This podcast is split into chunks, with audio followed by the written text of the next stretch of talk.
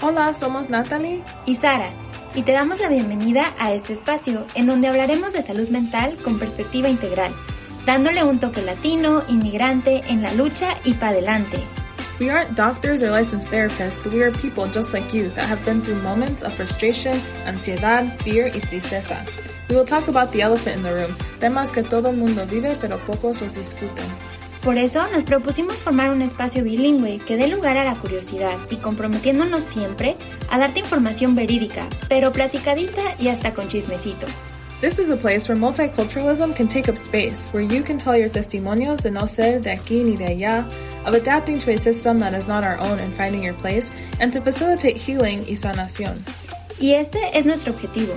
Iniciar conversaciones, tener momentos de esperanza con el fin de vivir plenamente y crecer. Escúchanos donde quieras, aunque esto va dirigido a nuestra querida comunidad latina en Dane County. Buenos días. Buenos días, buenos días, Natalie, ¿cómo estás? Good. I I feel like we normally don't record in the morning, so it's kind of nice to wake up with a cup of coffee and talk to you. I know, I know. La verdad es que estábamos platicando un poquito antes de grabar ahorita y estábamos hablando Natalie y yo que, bueno, estoy con mi, con mi eh, tacita de café y todo, pero además eh, empezamos con todo hoy con las endorfinas, con el ejercicio y así. Yo soy una persona más de mañanas, pero pues me encanta grabar a todas horas, pero ahorita me, me gustó este horario, Natalie, la verdad. Bueno, me alegro por ti. I am not a morning person, but I'm here. I'm present, and I got myself. I bought a coffee instead of making it to kind of motivate myself. Um, but I'm excited to talk today to you about this book that I read. So I feel like today will feel a little more like here's a, like a, a little mini book club about this book, kind of like um, when you talked about the four agreements, um, just sharing things that I took away from it. Exacto, muchas, muchas gracias Natalie, pues primero por reunirte con, conmigo en la mañana eh, y pues traer este libro que se escucha, bueno, tengo aquí mis notas que compartiste y se escucha súper, súper interesante. Entonces, Cuéntame más de esto. Sí, sí. So the book is called Sana Sana Latinx Pain and Radical Visions for Healing and Justice. And I think what caught my eye about it was the Sana Sana part because me recuerda mucho de, de um, ese, ese dicho, like Sana Sana Colita de Rana. And um, I think that saying is something that um, I think people in the Latina community have different have heard at some point or another um, by someone in their family when they're not feeling well. It just it does remind me of healing and in a way like what it can just a feeling of comfort. And so that caught my eye. And it's a compilation of different stories and poems um, written by um, Latina people also with a lot of different identities. So it kind of centers Black, Indigenous, queer, trans, and feminist um, Latinas. And I think that felt important to center that in reading this because oftentimes we're not reading things written by people with those identities. So yeah, so that that's kind of broadly how the book is set up, but it's also divided into three sections. So there's a section of about pain, and then one about healing, and then one about justice. And so these three things intertwine sort of just speak to the range of experiences that folks can have. And yeah, I got through it pretty quick um, because it was just very touching and and moving. Y me encanta esto que dices, Natalie, de que son historias que son narradas por personas de color, personas de nuestra comunidad, y que además son historias. A mí me encanta lo que viene siendo como el storytelling, pero esta dinámica de las historias de nuestra comunidad y a mí me encanta cuando algo me lo hacen como un cuento y como eh, así empieza esa historia y así termina y este es el clímax y este es el objetivo de la historia y creo que hay mucho poder en la capacidad que tenemos como personas para narrar nuestras historias y me encantó esto que dijiste de pues los tres niveles diferentes de pues dolor y, y sana, sana y, y, también de justicia. Entonces, háblanos un poquito más de esto. Sí, yeah, I I think that there was so much that stood out to me, and so I think we might we might do um, a couple uh, multiple parts to this. Um, but I think a place that I wanted to start was this idea of palante moments um, that one uh, author wrote about in their story. Um, and I, I think I, I, guess another quick connection I wanted to make is that in some ways these stories are their testimonials, and I think that was um, one way that we were thinking about this podcast these testimonials um, just feel really connected to the intention that you and I had with this podcast of it being a way that um, we can talk about our own testimonials. And so, um, in some ways, I saw a lot of things that I really believed in, in, in the way this person talked about palante moments. So, so first of all, what is what is palante? Um, so it is a common phrase. Um, it's kind of short for para adelante, meaning moving forward. And um, it's a common phrase in Puerto Rico, um, at least from in my experience, but maybe there are other communities that use it and in their own ways. So it, it kind of just centers this motivation to continue moving forward. It, within that story, I was reading too that in the 60s, it was used by a Puerto Rican civil rights activist group um, called the Young Lords, and so it was it was kind of also like used as in these very social justice ways to kind of keep people going when things were really rough.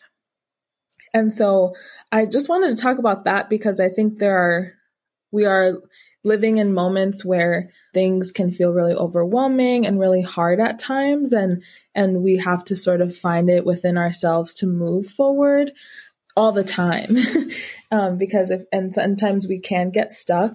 And so it just felt like a really enlightening moment. And in the story the author uses these moments as a in um, especially as their mom is sick um, and eventually passes away they also have um, certain like medical things come up that they have to move through so i think it kind of speaks to how just how hard it can be when your body is not keeping up with you um, when things happen that are out of your control, when you have a real a healing process that takes more time than than you anticipated, and and yeah, and what what keeps you going in those moments.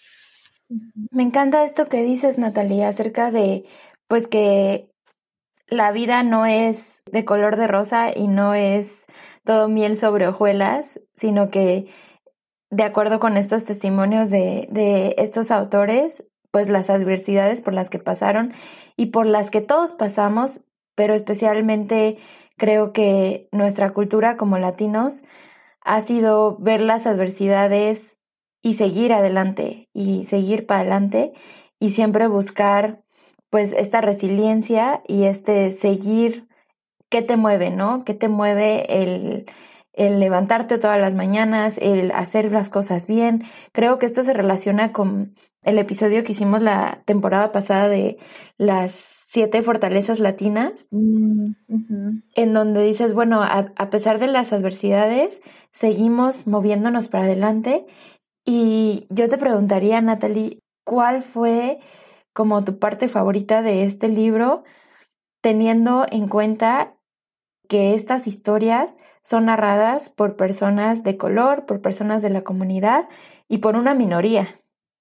See, yeah, that's a great question. I think that, yeah, I had a, I think I had a couple of favorite parts. One is just, I love that you mentioned resiliency because I think that was a theme that was apparent throughout. Like in, even in the parts with pain, I think the resiliency that um, folks had in these narratives, the ways that they were able to um, navigate so much grief.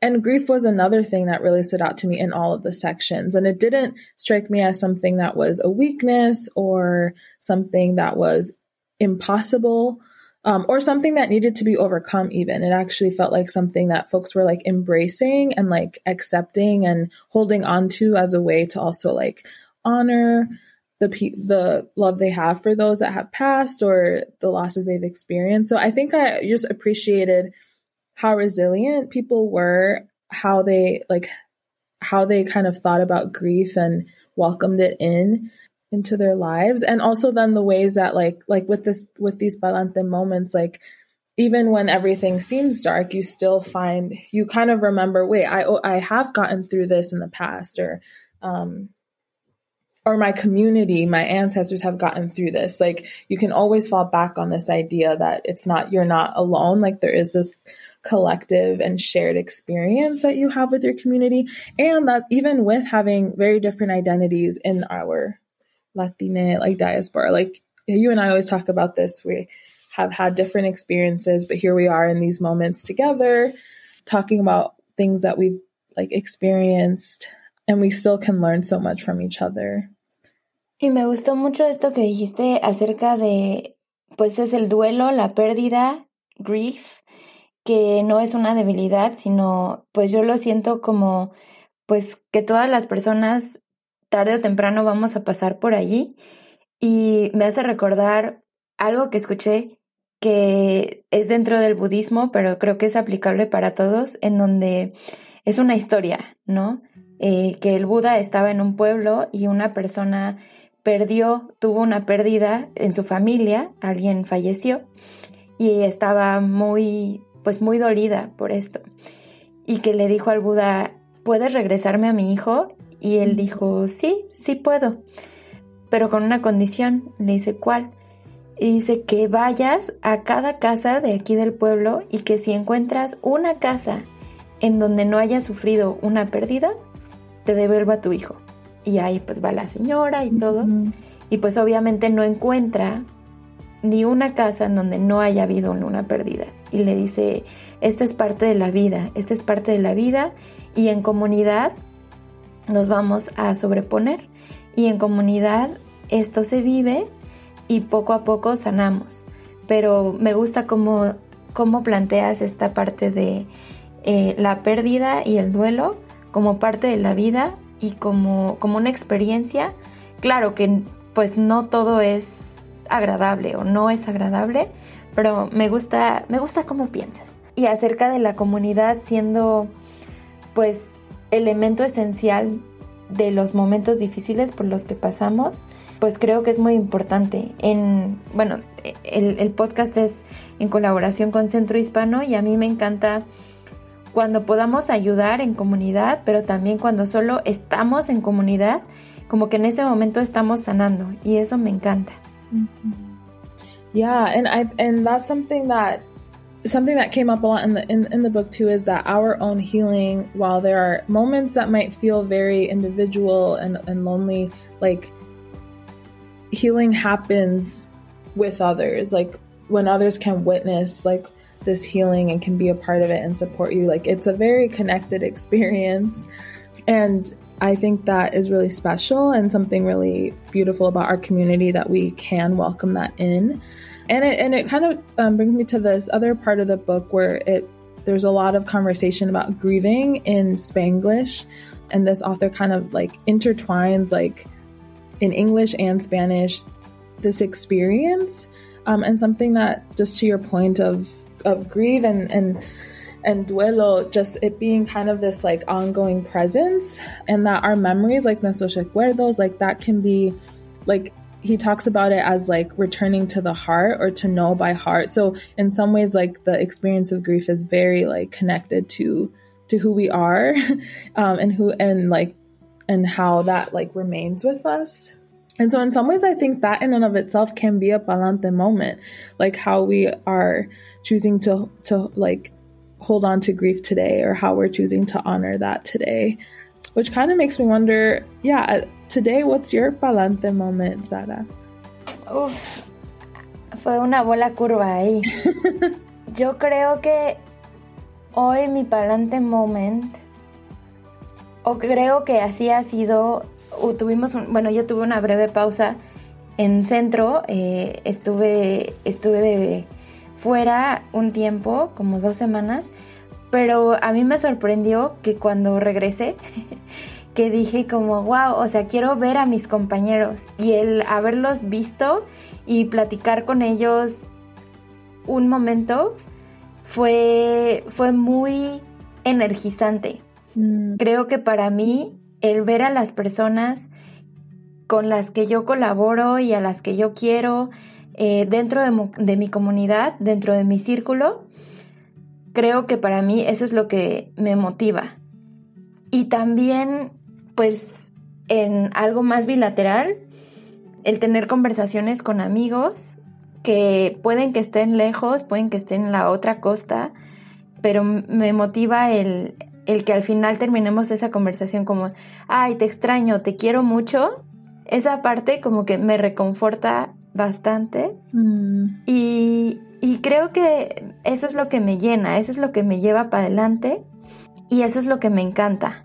Sí, I, me encanta eso. Um, I think that's really, yeah, just the way you you described that. Like you brought a lot of attention to the this like felt sense of like peace almost and comforting that you receive by like acknowledging how you feel about someone that you really care for in moments where you're like going away from each other or coming back together, but really acknowledging what's happening in those moments. Yeah, I really like that. I think See? for me, I'm I'm also I'm thinking of one for me as we as we wrap up here, but and I would love our listeners to consider for themselves what's their palante moment for the day or the week. Um, but I think I just had a spent a weekend with my sister, and it was kind of our first um, time having like a one-on-one, just sisters, no uh, no boyfriends, no husbands, no dads, and family, just us. And um, I think, yeah, just the just the the feeling that we can come together even even when we live we live so far apart and have so many things going on like i think that was a nice reminder that it's important to make time for those moments to be together because um, i think it could have easily not happened we could have easily had this and that going on but i think yeah it was just a good reminder that i can make time um, and that yeah it just it can feel really good to do something even if there's some risk to it even if you don't know how it's going to turn out yeah, so that's kind of what I'm sitting with today. Super bien, Natalie. Gracias, Sara. Thanks for talking with me about this today. And um, yeah, we'll maybe circle back to some certain parts of the book, but um, make sure to give um, credit to the authors in our um, description. Yes, totally. Entonces, muchas gracias Natalie por reflexionar con nosotros acerca de qué es lo que nos mueve para adelante. Y la verdad es que sí me hiciste reflexionar y pues a quien nos esté escuchando todavía, pues envíenos sus comentarios. ¿Cuáles son sus momentos para adelante? Yes, thank you. Have a good day, everyone. Tú también. Bye. Bye.